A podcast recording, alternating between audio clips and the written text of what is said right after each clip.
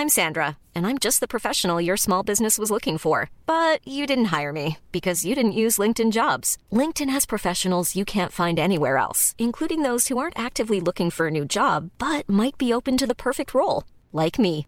In a given month, over 70% of LinkedIn users don't visit other leading job sites. So if you're not looking on LinkedIn, you'll miss out on great candidates like Sandra. Start hiring professionals like a professional. Post your free job on linkedin.com/people today.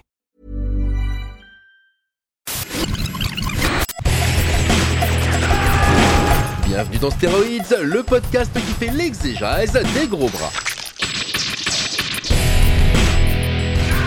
Avec Stéphane Moïsakis et Rafik Djoumi. Bienvenue dans ce nouvel épisode de Steroids, le podcast. Cette semaine, euh, nous allons parler d'un grand classique des années 80, enfin classique pour nous.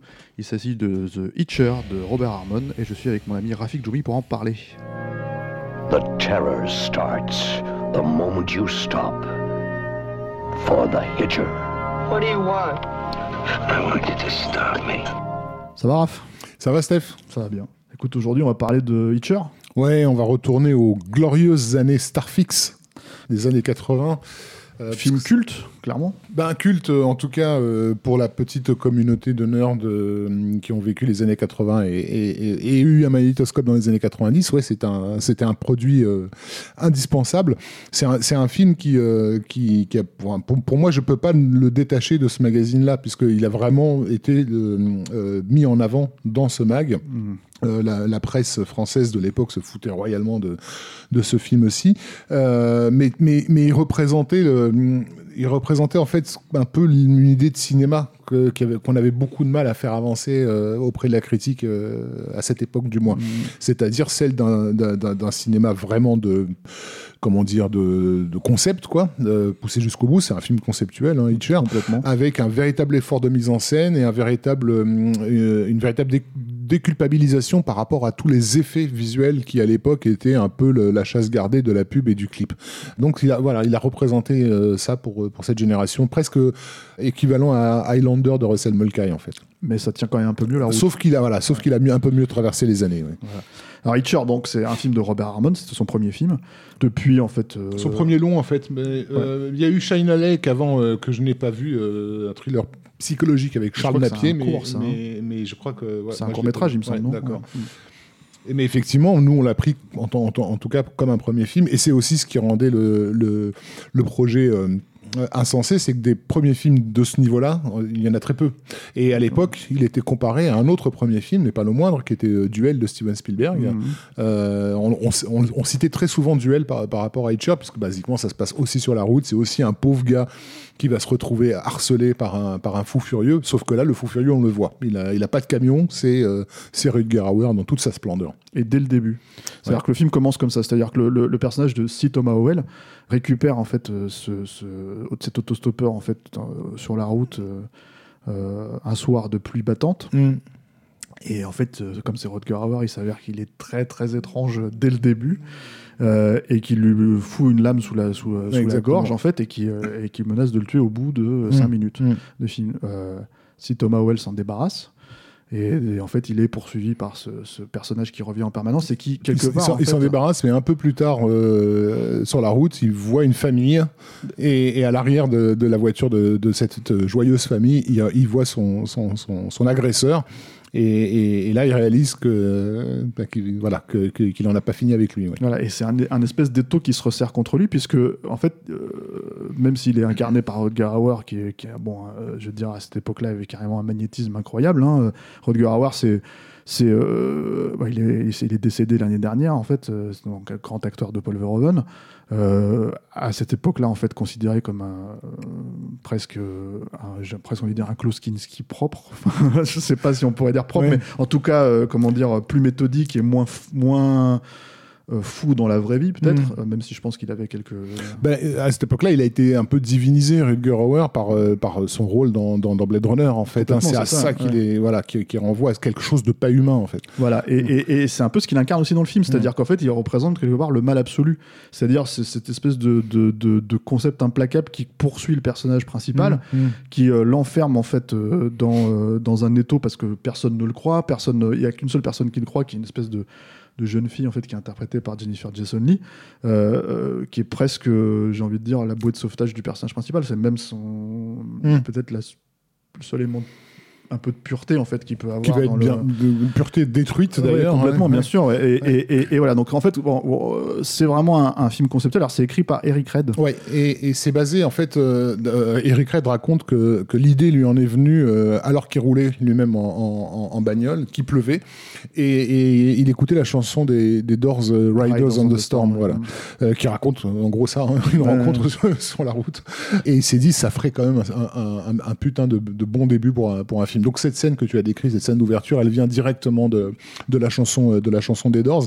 Le script de, de- de- d'Eric Red était beaucoup plus violent euh, que, que le film ne, ne l'est, même s'il reste quand même des beaux morceaux. hein. On trouve des, des doigts dans les hamburgers et, euh, et on massacre un, un- un commissariat Mais entier. apparemment, euh, c'était un œil à la place. Dans, et voilà, à la place c'était un œil. ouais. Euh, donc, donc voilà, le projet a un peu, un peu circulé parce que c'est un projet indépendant. Donc il a le, le- le script plaisait beaucoup euh, justement pour les, les- ces premières pages complètement dingues parce que t'as as envie de savoir comment ça se termine quoi. Ouais. Ce, ce- ce gars dès le début du film il arrive tellement de merde alors qu'il a rien fait de mal euh, que tu dis mais où ça va nous mener ce, ce- ce- ce- ce- cet enfer? Euh, que du coup il y a pas mal de gens qui se, se sont arrêtés sur le script en fait ils avaient ils avaient envisagé des tas de comédiens pour, euh, pour, pour les deux rôles. Euh, et, et- Bah, dans le rôle de John Ryder, c'est ça le nom de, de- Ouais. du, euh, du, euh, du Witcher. du Witcher, c'était Sam Elliott. Il y, a, crois. il y a eu Sam Elliott à un moment donné, il y a eu euh, Michael Ironside aussi qui Ah avait été envisagé. Ils avaient, alors ils avaient évidemment lancé des grands noms, euh, David Bowie, euh, etc. Euh, euh, Eric Red, lui, l'avait écrit en pensant au guitariste de- des Rolling Stones. au D'accord. départ dont le nom m'échappe euh, sur l'instant. Euh, mais effectivement, oui, euh, ils avaient aussi pensé à, à Sam Elliott. Et Rutger Hauer, lui, à l'époque, ne voulait plus faire de rôle de méchant. Il avait, il avait, il avait tenté de, de se réinventer dans, à, à mes yeux, cette merde qui est euh, Lady Hawk. euh, Oui, le voilà. Ro- Richard Donner. hein. Richard Donner. Euh, mais, mais comment dire Mais, mais il, a, il, a, il a tellement tripé, pareil, sur, sur le- l'implacabilité de ce, ce bad guy qu'il s'est dit euh, si je dois encore interpréter un méchant, il faut que ce soit celui-là précisément. Non, et puis en plus, c'est lui qui, euh, qui, euh, qui clairement l'aborde, alors avec évidemment la mise en scène de, de, de Robert Harmon, en fait, Mm. qui l'aborde vraiment comme, comme, bah oui, un concept, c'est ça vraiment le concept du mal, c'est-à-dire vraiment l'idée que, que euh,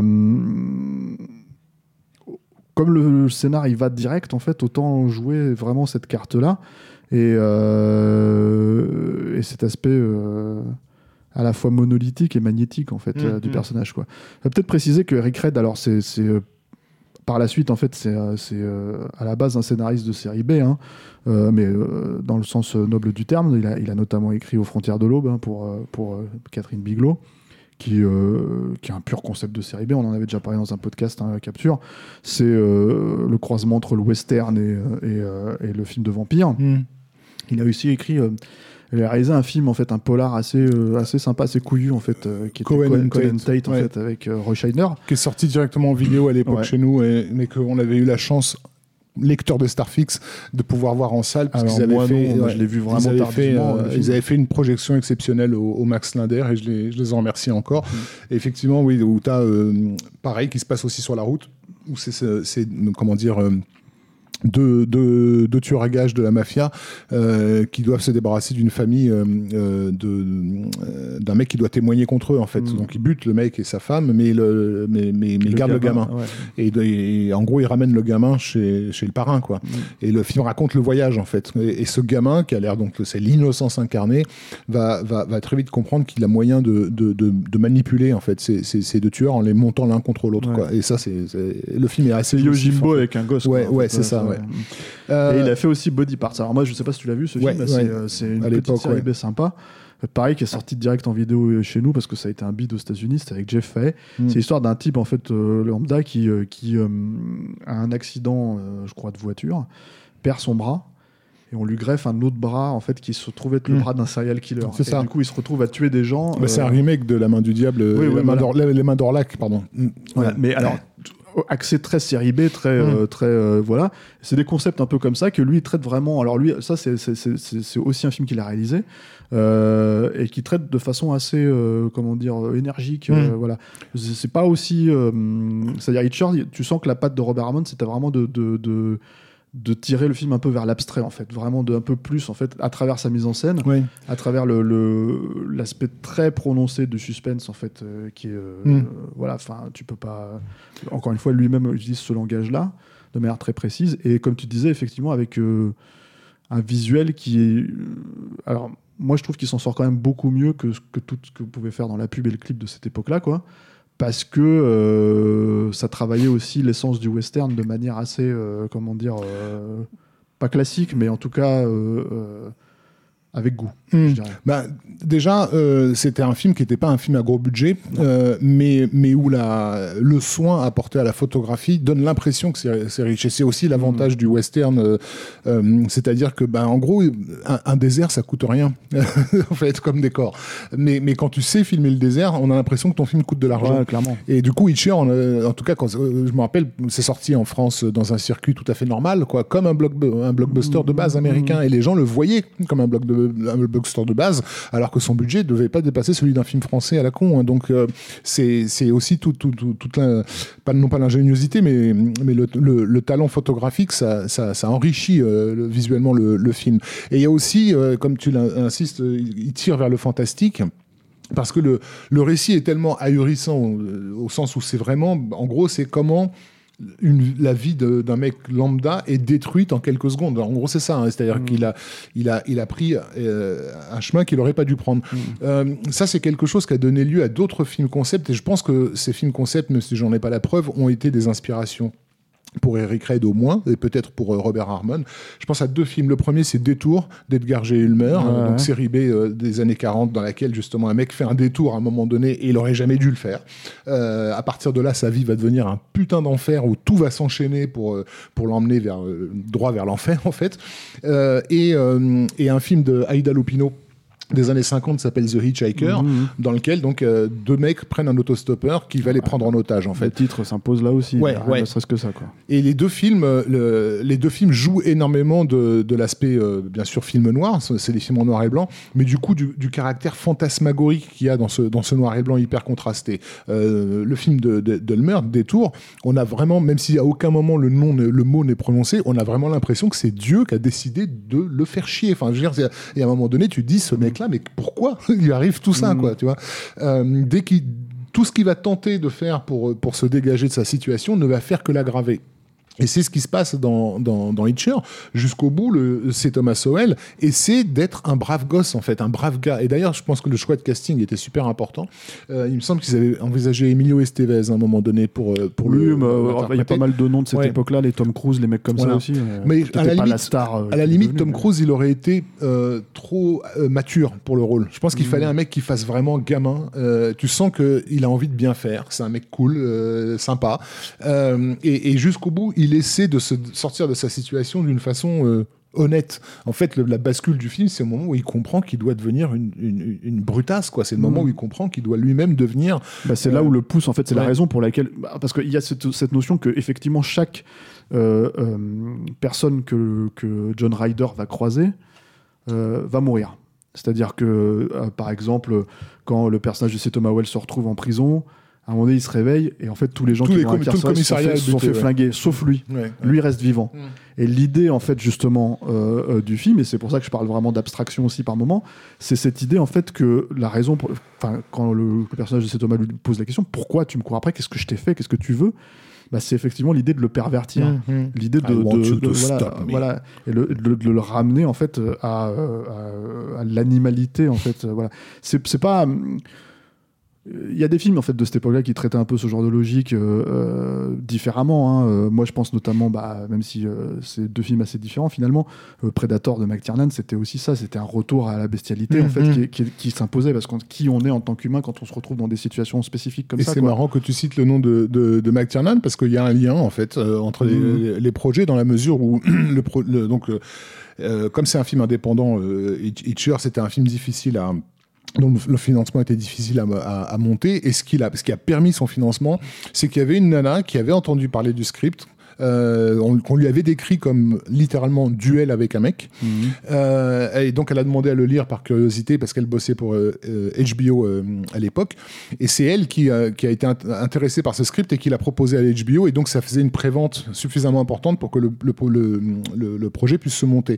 Et cette nana s'appelle Donna Dubrow. Et c'était la première femme de John McTiernan. oui. Et, et, enfin voilà, donc il y y, a cette notion-là. Et euh, après, alors, ce qui est assez marrant avec le film, je trouve, c'est que euh, c'est un film qui finalement, regarde en France par exemple, euh, il y a un DVD qui est sorti il y a 20 ans maintenant. Euh, euh, Il n'y a pas vraiment de Blu-ray. Il y a un Blu-ray allemand, je crois, quelque part qui traîne.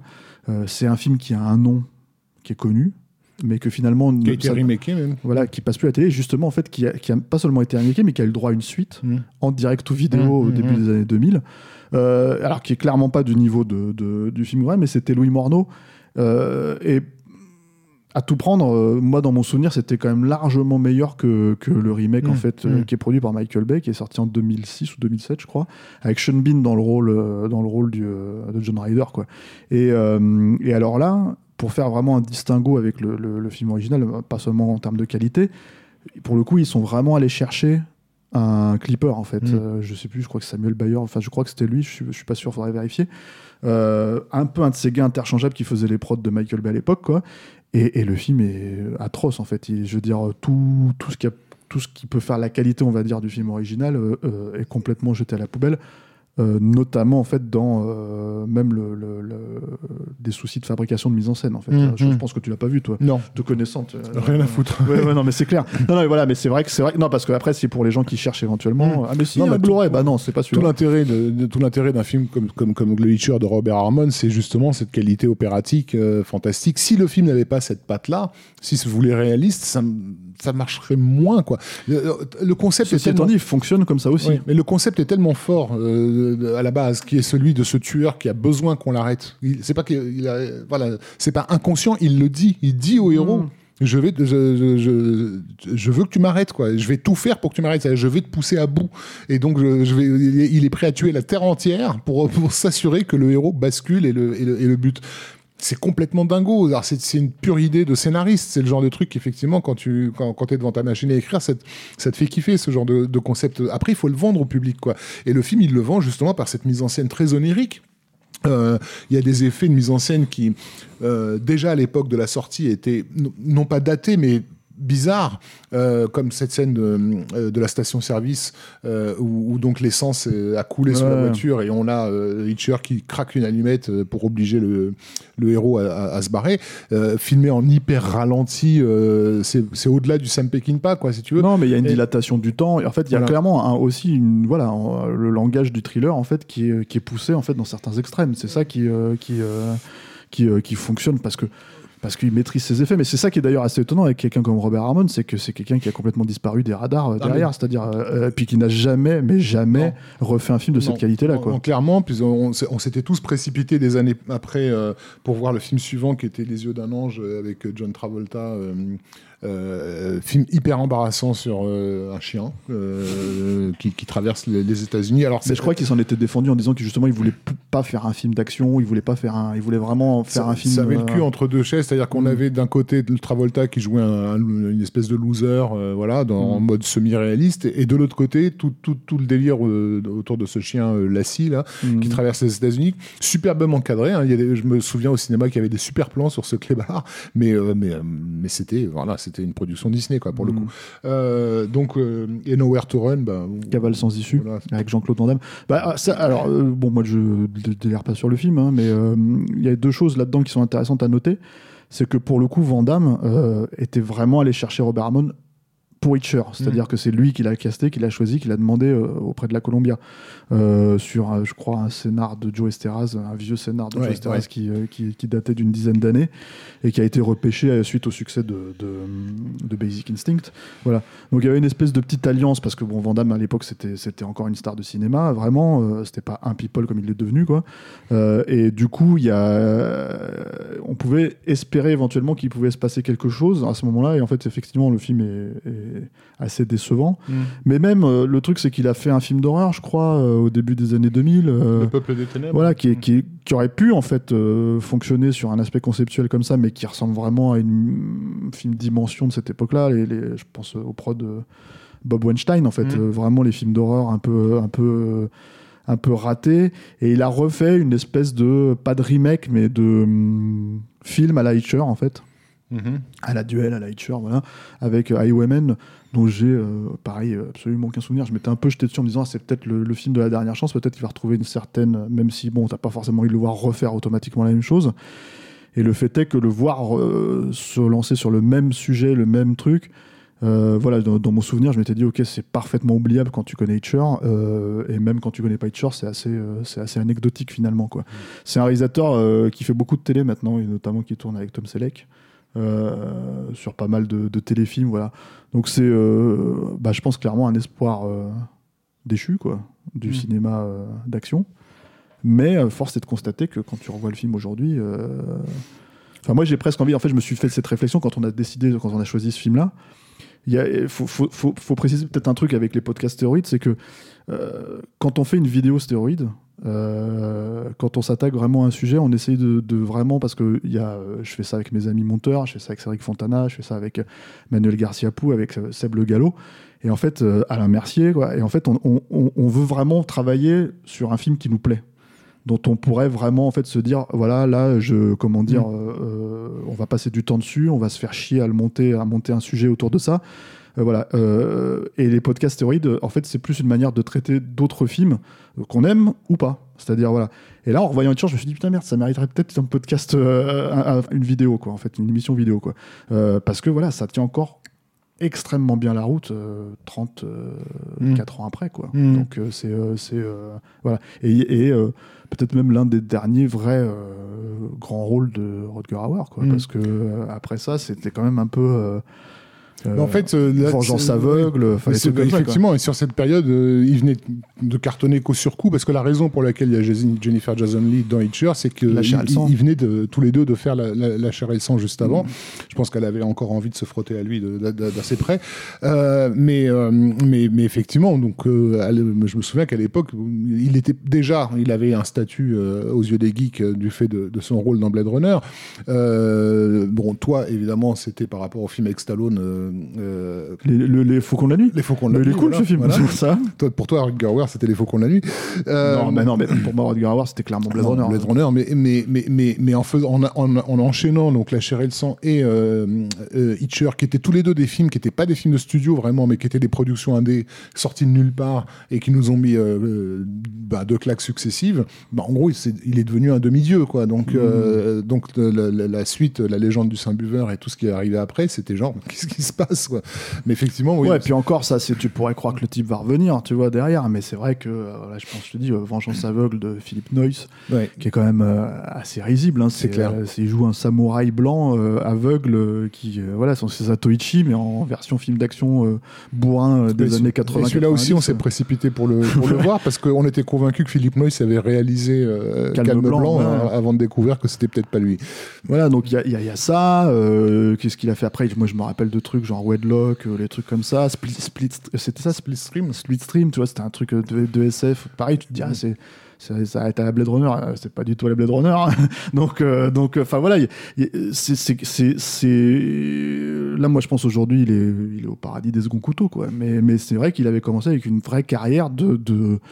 ça aurait pu être Harrison Ford, le Mm. pendant euh, presque, comment dire, euh, C'était une, un, icône, un icône de cinéma. Ouais. Et effectivement, Hitcher compte parmi ses rôles Mm. euh, les plus iconiques. Quoi. Il a créé un personnage, euh, et manifestement, qui reste en fait. C'est-à-dire que quand on prononce aujourd'hui euh, aux gens qui l'ont vu le mot Hitcher, on a tout de suite cette image sous la pluie euh, avec son imperméable, euh, voilà, de, de cette figure menaçante, ou alors avec son shotgun euh, fameux là. Ouais, bien sûr. hein. Ouais. Alors j'ai cru comprendre. Alors Jean-Baptiste Toré a une collection chez, chez Studio Canal, Ouais. Make My Day, Mhm. où il ressort quelques perles comme ça, en fait, un peu.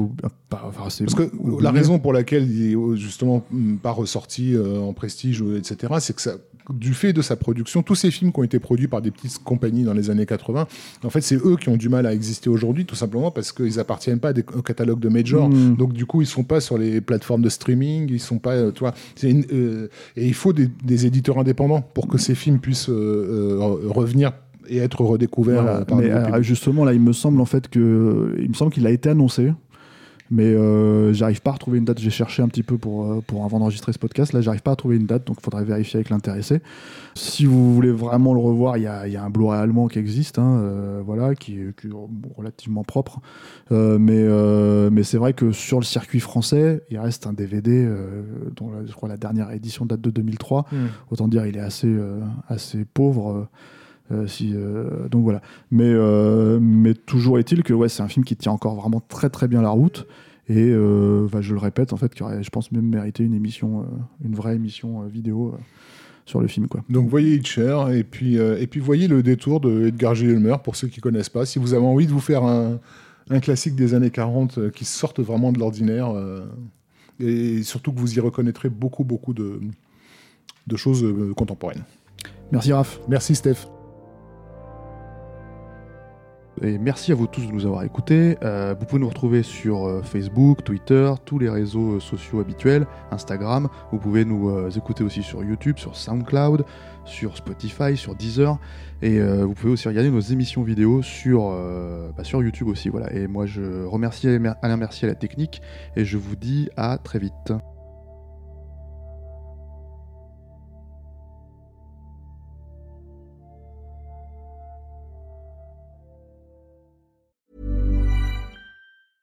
Hey, it's Paige DeSorbo from Giggly Squad. High quality fashion without the price tag. Say hello to Quince.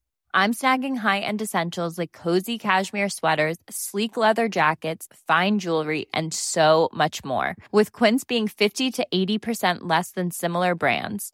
And they partner with factories that prioritize safe, ethical, and responsible manufacturing. I love that. Luxury quality within reach. Go to quince.com slash style to get free shipping and 365 day returns on your next order. Quince.com slash style.